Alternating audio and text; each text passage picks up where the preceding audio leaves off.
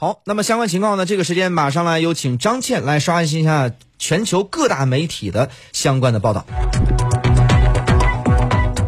好的，谢飞，我们先来看一下美联社的报道。那根据新协议条款呢，双方将会继续维持无关税的贸易，但是进口商呢不得不和很很多这个新的官僚机构打交道。两个经济体之间的工人也是自由流通将会终止，服务贸易也将大大减少。伦敦庞大的金融中心将不再具有欧洲市场的准入保证。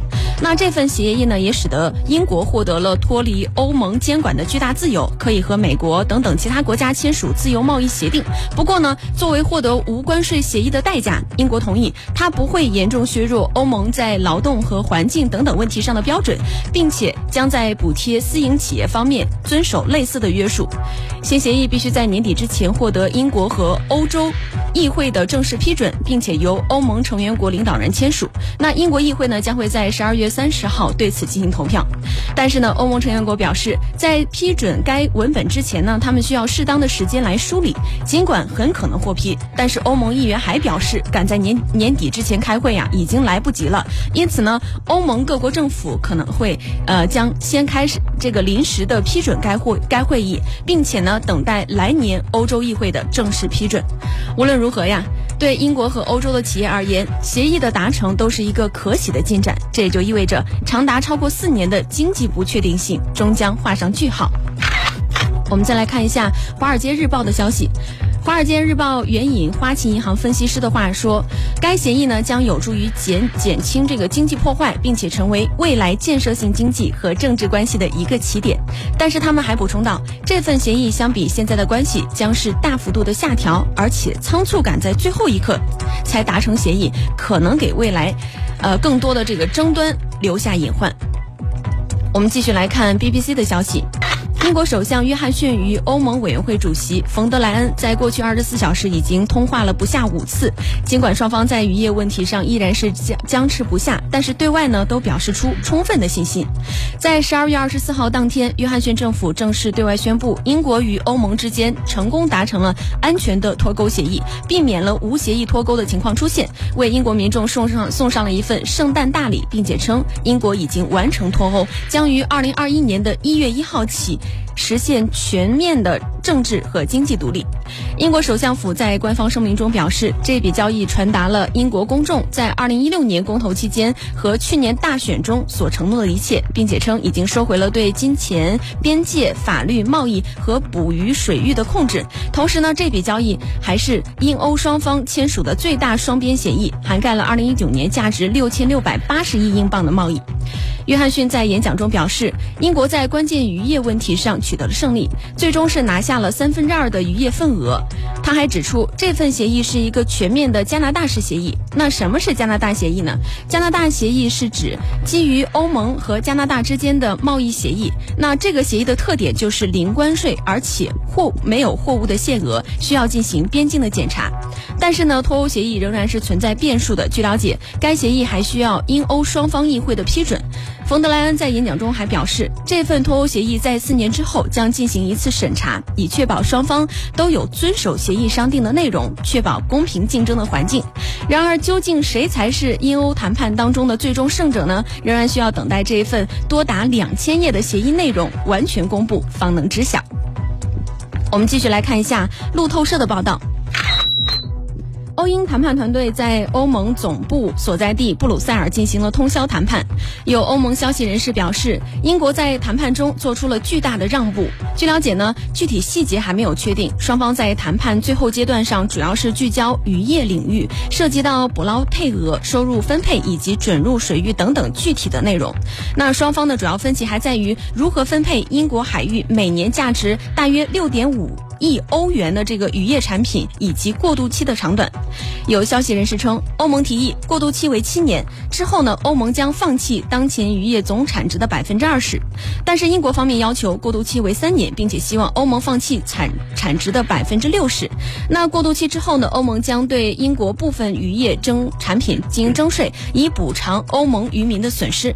从欧盟方面来看呀，欧盟首席谈判代表巴尼耶此前曾经表示，如果说双方未能在十二月三十一号之前达成协议，双方可能会在新的一年继续进行谈判。欧盟不会关闭与英国谈判的大门。由此可见呀，欧盟方面也是致力于谈判能够达成最终的协议。英国的脱欧过渡期将会在二零二零年的十二月三十一号结束，届时呢，英国将退出欧洲单一市场和关税同盟。好的，谢飞。超链接，让新闻更有趣；标注新闻中的知识，让新闻有意思。意思，私家车九九九电台新闻超链接，不仅要听门道，还听热闹。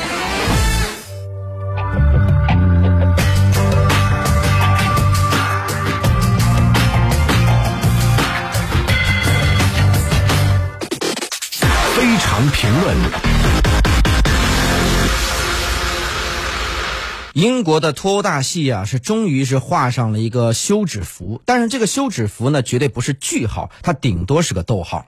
那么英国脱欧，很多网友吧戏称说脱欧脱离的脱呀，变成了拖拉的拖，拖延的拖。看来这个脱欧啊，也有拖延症。从起始于二零一六年，当时的一场莫名其妙的、突如其来的一个脱欧的公投。那么当时呢，据调查呀，有相当多的英国的老百姓啊，尤其是一些年轻人，他们对于英国到底是留在欧盟还脱离欧盟之后的未来，并没有太多的畅想。他们只是觉得说这是一个小概率的事件，难道自己的一票就真的能决定未来吗？于是有很多人抱着试试看的态度。于是少数派成了多数派，那么就相当于像特朗普被当选一样，很多人认为不会发生的事情，终究还是发生了。从一六年到现在四年的时间，那么熬过了三任首相，从最开始的卡梅伦到后来的特蕾莎梅，兢兢业业的干了三年以后，终究还是没能如愿，最后呢交给了这个硬脱派的现在的当权人啊约翰逊。那么呢？在跟欧盟之间的这个谈判来回来去的这个过程当中啊，其实呢涉及到的诸多问题。那么在一开始的时候呢，英国和欧盟都不希望实现硬脱欧。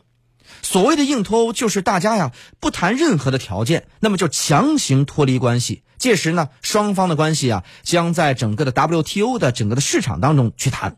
那么显然，在整个的这个 WTO 当中呢，肯定。那么，欧盟之间的这个国家，或者是英国在欧盟当中的时候，整个欧盟体系内的这个关税体系啊，或者整个的双方的这个协议体系啊，要比啊这 WTO 要优惠的多。那么，如果英国实现硬脱欧，就是脱欧之后呢，双方没有达成任何的协议，届时呢，将在整个的这个 W WTO 的这个体系内，大家来再谈，在那个时候呢，恐怕无论是欧盟还是英国都损失颇大。英国也看重欧盟的市场，欧盟当然也看重英国的巨大市场。但是有意思的是，英国也从来没把自己当做欧盟或欧洲的一部分。有一个在这个英驻英国多年的一个记者，当回到国内之后，大家跟他聊起来的时候，突然他意识到，他突然啊，他有一个表示说：“我没去过欧洲。”大家轰然大笑。你在英国怎么能说自己没去过欧洲呢？他突然恍然大悟，因为在英国多年，深受英国环境的这个浸染，他已经有一种英国人当地人的一种思维习惯了。什么呢？就是英国人没有把自己当做是欧洲的一部分，他们从来是认为他们是一个独立的海峡，他们是一个独立的部分。所以呢，英国。的相当多的思维方式，他的行为习惯和整个的欧洲和欧盟并不一样。那么，所以由此可见呢，英国认为啊，说我加入到你们的欧盟中间以后，我承担过多的责任，我损失过大。这也就是在全球化走到今天，认有些人认为全球化走到中头，走将面临破产的一个重要的原因。那么，为什么美国也实现了它的战略收缩呢？其实很大程度上和英国想到一起去了。那么，在未来，现在谈论着这个两千页的这个协议，虽然协议的细节没有公布，但是当中有一些，比方说像捕鱼，捕鱼业的是作为这个双方啊谈判谈判的一个重点。那么，当然，呃，目前呢给到的这个过渡期呢是五年，就是在五年内呢，呃，欧盟呢还可以在英国的这个这海峡范围内呢进行捕鱼。那么呢，英国的渔民可不乐意了，但是约翰逊说了，说之前。大家谈判的时候呢，欧盟给出的条件是十四年的过渡期，那么现在已经缩短至五年了，已经非常好了。那么想必呢，这个是一点到面，有相当多的地方呢都是类似的协议，就是双方给一个过渡期，那么我们彼此给一个战略的缓冲期，我们再来谈。也就是说呀，这个有人说三任首相都解决不了的问题，一场疫情，一个这个新的疫这个病毒的变种，使得英国实现了。